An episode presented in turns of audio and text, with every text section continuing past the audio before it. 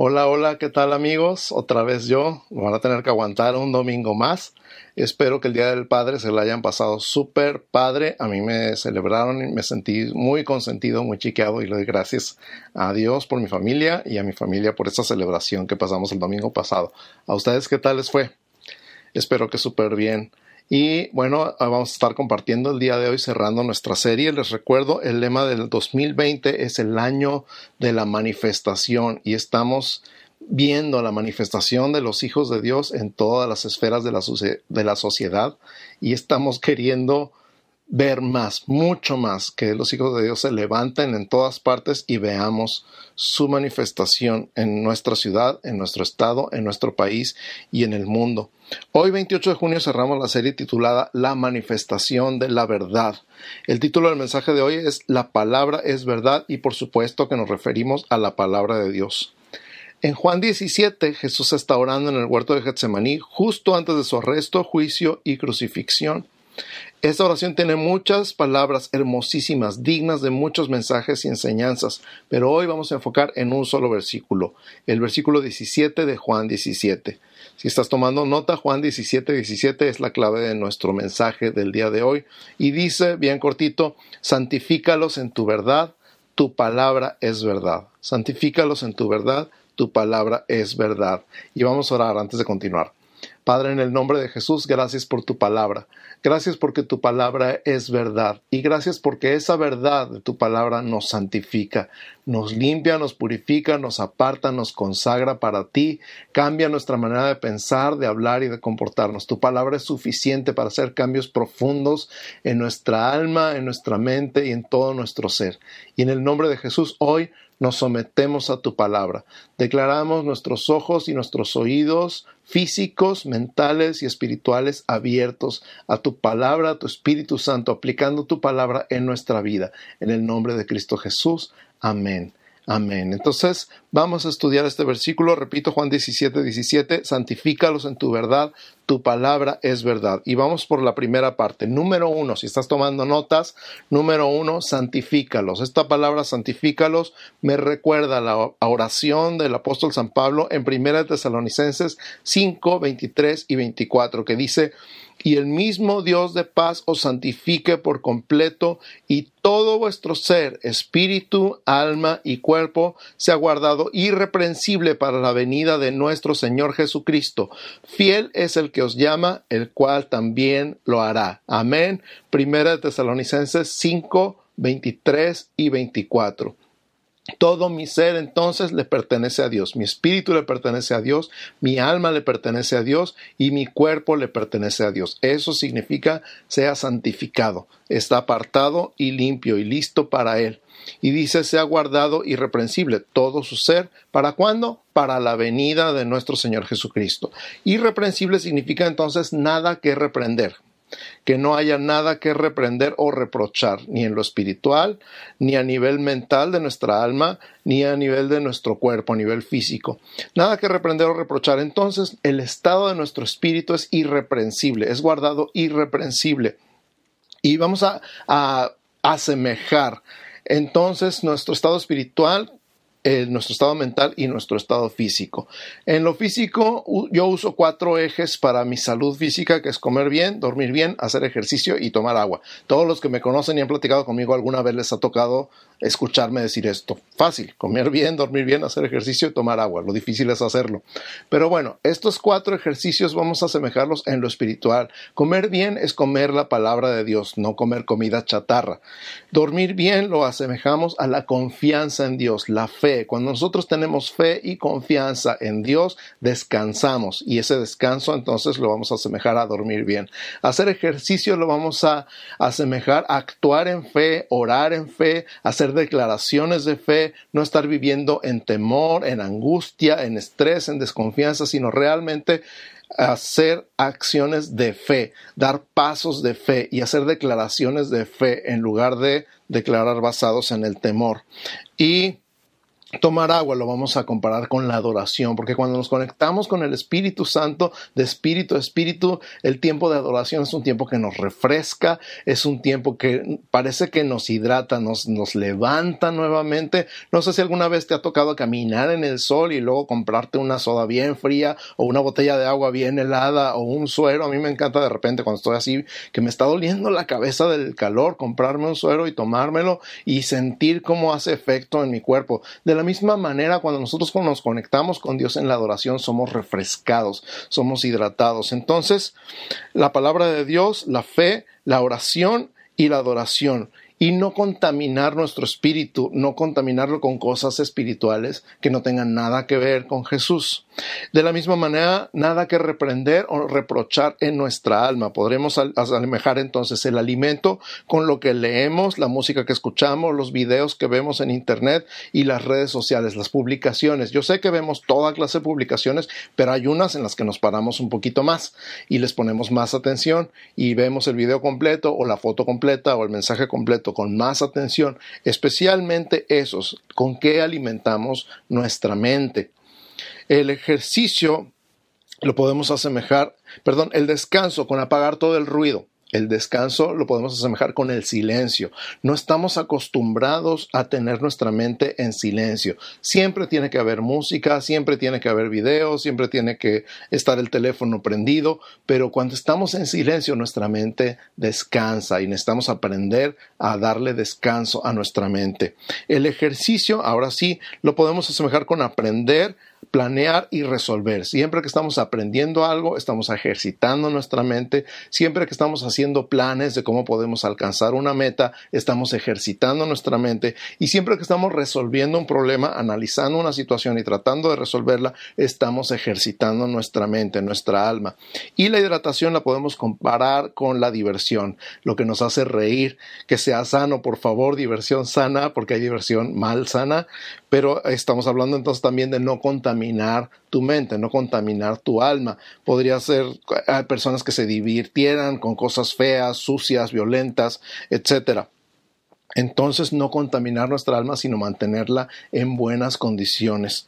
Y nuestro cuerpo, por supuesto, dice nada que reprender, irreprensible también nuestro cuerpo. Y eso le podemos dar literalmente alimento, descanso, ejercicio e hidratación, literalmente. No contaminar nuestro cuerpo. Y en este punto de no contaminar nuestro cuerpo entran, por ejemplo, todas las adicciones. Adicciones como el, alcohol, el tabaco, las drogas, pero también hay otro tipo de adicciones. Hay gente que se adicta al café o adicta al azúcar o adicta a la comida. Y por supuesto las drogas más fuertes, ¿no? La heroína, la cocaína, etcétera, etcétera. Pero también hay adicciones que hacen daño a nuestro cuerpo como la adrenalina. Hay personas que les gusta el peligro, que les gusta sentir la adrenalina y se han vuelto adictos a la adrenalina o a la sexualidad o a las cirugías plásticas o a los tatuajes. Cuando ha llegado a un nivel de adicción estamos contaminando y atentando contra nuestro cuerpo. Pero dice el pasaje, lo leo otra vez, Primera Tesalonicenses 5, 23 y 24. El Espíritu, el mismo Dios de paz, os santifique por completo y todo vuestro ser, espíritu, alma y cuerpo, sea guardado irreprensible para la venida de nuestro Señor Jesucristo. Entonces todo nuestro ser sea guardado y todo nuestro ser sea santificado, o sea, apartado para el Señor.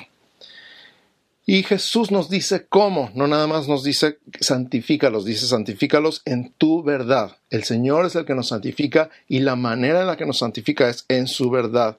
Y esto me recuerda a Romanos 12.2 que dice, no os conforméis a este siglo, sino transformaos por medio de la renovación de vuestro entendimiento, para que comprobéis cuál sea la buena voluntad de Dios, agradable y perfecta. Lo repito, Romanos 12, 2. No os conforméis a este siglo, sino transformaos por medio de la renovación de vuestro entendimiento para que comprobéis cuál sea la buena voluntad de Dios, agradable y perfecta. Entonces vamos a poner este ejemplo. Lo que el mundo nos vende es mentira. Lo que el mundo nos dice es mentira porque solo la palabra de Dios es verdad. Es la copia pirata. En este sentido vamos a decir, di no a la piratería. Entonces, si tú te has hecho al molde del mundo, si tú estás acostumbrado a las formas del mundo Y dice eh, a este pasaje, no te conformes, o sea, no te hagas a la forma de este siglo, en otras palabras, del mundo actual. No te conformes a las formas o no te hagas a las formas o a los modos del mundo actual, sino transfórmate. No te conformes, sino transfórmate. Ahí hay un lema para el día de hoy para ti. No te conformes, sino transfórmate. ¿Cómo te puedes transformar? Renovando tu mente. En otras palabras, cambiando lo que le metes a tu mente.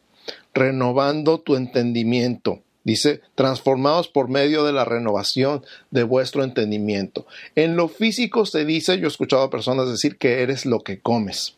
En lo mental también lo he escuchado decir que eres lo que lees. Bueno, eres mentalmente todo lo que le metes a tu mente, a tu alma. ¿De qué alimentas tu alma? Pues de copias piratas, de comida chatarra, y entonces vamos a cambiar lo que le hemos estado metiendo a nuestra mente. Si nuestra mente ha sido alimentada por toda clase de mentiras, hoy vamos a decidir cambiar lo que metemos en nuestra mente. En lugar de, meter las mentiras del diablo, vamos a meter la verdad de Dios. En lugar de meter las mentiras del mundo, vamos a meter la verdad de Dios. En lugar de meter las mentiras de nuestra carne, vamos a meter la verdad de Dios. Dice, por medio de la renovación de vuestro entendimiento. Y entonces vas a comprobar que la voluntad de Dios es buena, es agradable y es perfecta. Hay personas que le tienen miedo a la voluntad de Dios porque creen, han sido engañados con la mentira del diablo de que Dios los quiere hacer sufrir. Pero Dios no te quiere hacer sufrir. Aquí dice que la voluntad de Dios es buena, es agradable y es perfecta. Repite conmigo, la voluntad de Dios es buena, es agradable y es perfecta. Entonces vale la pena cambiar lo que le estoy metiendo a mi alma, a mi mente, cambiando entonces mi manera de pensar. Y así es como soy transformado de cómo es el mundo a la voluntad de Dios. De cómo es el mundo a la voluntad de Dios. Número tres. Jesús dice, santifícalos en tu verdad. Tu palabra es verdad. Wow. Entonces primero dice, santifícalos. Límpialos, purifícalos, apártalos para ti, conságralos a ti en tu verdad, que es la verdad, la palabra tu palabra es verdad. Esto me recuerda a Salmo 119, 160. Hace poquito tuvimos la oportunidad en nuestra lectura de la Biblia en un año de leer todo el Salmo 119. Lo leímos como en cuatro días, si te acuerdas. Y todo el Salmo 119 es como un himno completo a la palabra de Dios. Es precioso y tiene muchas partes que, alaban a Dios por su palabra, le dan gracias a Dios por su palabra, y en muchas partes dice hubiera yo tropezado y caído si no hubiera sido por tu palabra, y tiene frases como lámpara es a mis pies tu palabra y lumbrera mi camino, y en otras partes dice así como yo no hubiera sabido qué hacer, no habría sabido para dónde caminar si no fuera por tu palabra. En, en otras palabras, todo el Salmo 119 vale la pena llevárselo de tarea esta semana. Aunque lo tengas que leer en partecitas, una frase, una parte cada vez, pero escucha, lee, siente, recibe un amor por la palabra de Dios y su palabra es verdad. El Salmo 119, versículo 160 dice así, la suma de tu palabra es verdad y eterno es todo juicio de tu justicia. La suma de tu palabra es verdad y eterno es todo juicio de tu justicia. Si estás tomando notas, número 3, tu palabra es verdad, Salmo 119, 160. Déjame decirte algunas cosas acerca de la Biblia, por si nunca habías escuchado y hoy estás escuchando. ¿Qué onda con la Biblia? ¿Qué onda con la palabra de Dios? Nosotros creemos y estamos seguros que la Biblia es la palabra de Dios. No contiene la palabra de Dios, es la palabra de Dios. Y te voy a decir algunas, algunas ideas acerca de la Biblia o algunos hechos acerca de la Biblia. Número uno, la Biblia es única en circulación. Es el libro más impreso, más vendido, más descargado, más leído, traducido a más idiomas en todo el mundo. Por mucho le gana a cualquier otro libro que se haya escrito en la historia de la humanidad. Nada circula en todo el mundo como la Biblia. Ni la Iliada, ni la Odisea, ni la Divina Comedia, nada se compara, deja muy abajo en circulación a cualquier otro libro. La Biblia es única en circulación. La Biblia es única en continuidad. Escucha esto. Es una colección de 66 libros escritos en un periodo de 1500 años por 40 personas de diferentes posiciones sociales, diferentes oficios y lugares de residencia y todos están de acuerdo.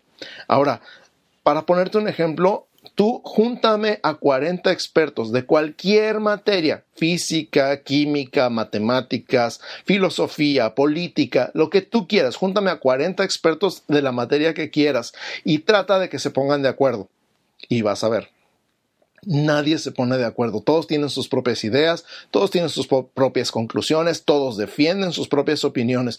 Y sin embargo, aunque son los expertos en la misma materia, la Biblia está compuesta por 66 libros escritos en un periodo de 1500 años por 40 personas, pero ni siquiera eran expertos en diferentes posiciones sociales, de diferentes oficios, en diferentes lugares de residencia. Y toda la Biblia tiene una continuidad asombrosa. Todos están de acuerdo, porque aunque ellos son los escritores de la Biblia, el autor de la Biblia es el Espíritu Santo.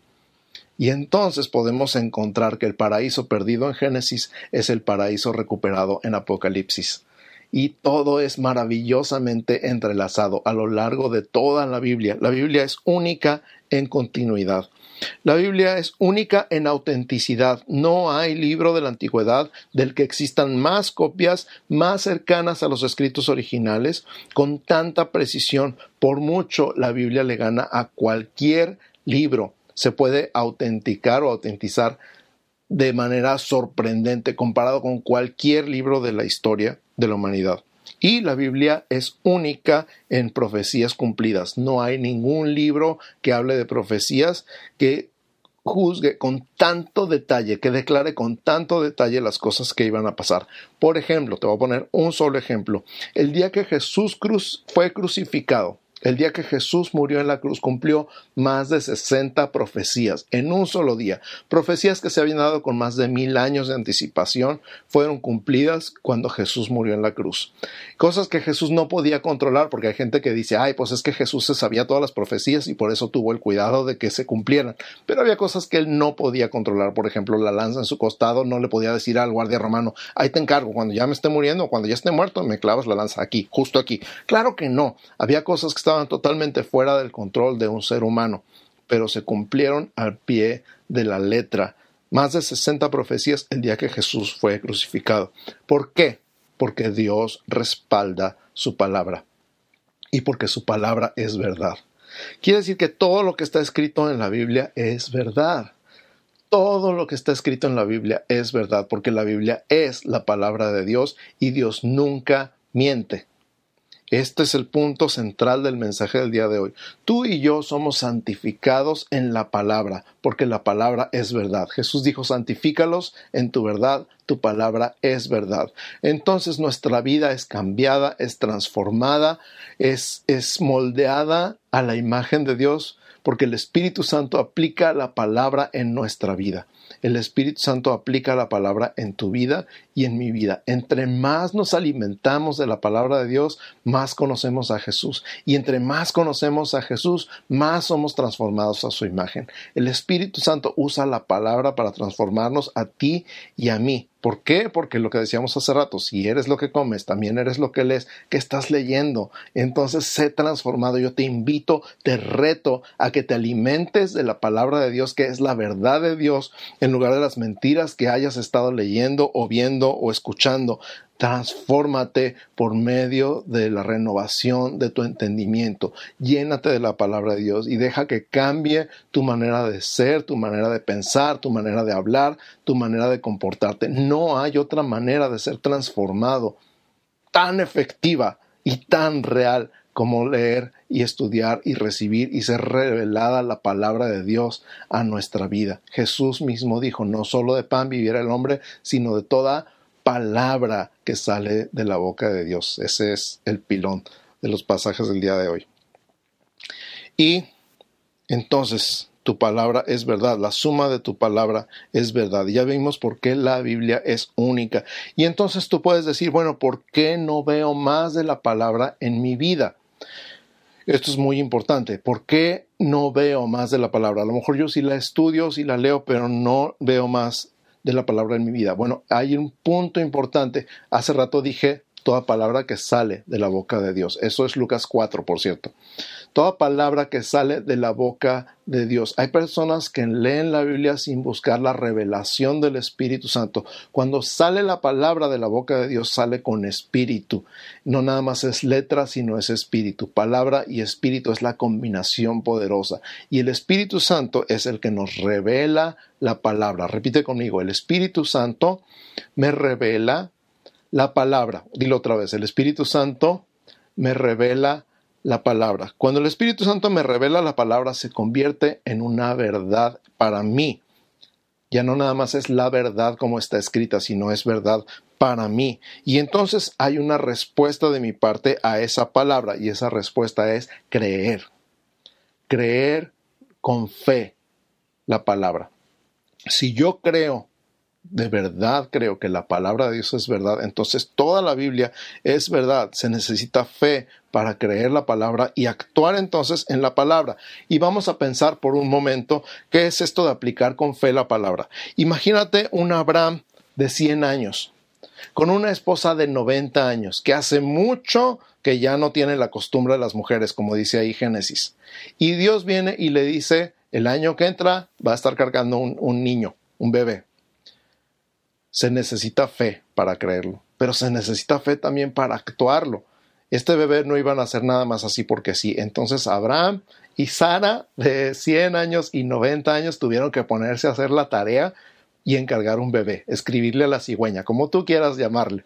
El caso es que se necesita fe para actuar en fe de acuerdo con una palabra de Dios. ¿Ok? Dios dijo que voy a tener un bebé. Mi amor, vamos a hacer un bebé. Pero tiene 100 años y yo tengo 90 y ya no se puede. Usted cállese. Vamos a hacer un bebé. Porque Dios dijo que íbamos a tener un bebé. Eso es creer la palabra y actuar en fe.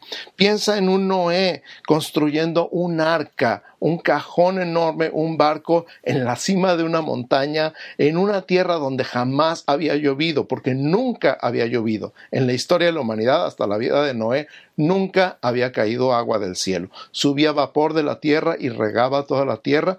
Pero en el tiempo de Noé, Dios le dijo, construye un arca porque he decidido acabar con la vida en la tierra y va a llover y se va a inundar toda la tierra. Imagínate la gente, él tardó como 100 años construyendo el arca. Imagínate a él construyendo el arca, la gente riéndose y, diciendo, ¿qué es eso de que va a llover? ¿Cómo que va a caer agua del cielo? Eso nunca ha pasado y nunca va a pasar. Eres, estás loco, eres un exagerado. Y sin embargo, él creyó la palabra y actuó en fe y construyó el arca en la que se salvó él y su familia. Imagínate un Pedro pescador experto, experimentado, toda su vida había pescado, todos los días iba a pescar, y esa noche que no pescó nada, se ha de haber quedado lo más extrañado y agüitado, pero llega el maestro y le pide permiso de subirse a su barco, y este maestro que él no conocía, está predicando desde su barco a la gente que está en la playa y luego le dice, ve un poco más adentro y echa tus redes a la derecha de la barca y vas a encontrar peces. La respuesta de Pedro es, Señor, no hemos pescado nada, pescamos toda la noche y no agarramos nada, más en tu palabra echaré la red. Ahora, piensa esto, tu palabra es verdad tu palabra es verdad. Y, y, compáralo con esto que te estoy diciendo. Pedro escuchó esta palabra que es verdad. Si echas tus redes a la derecha de la barca, vas a encontrar peces.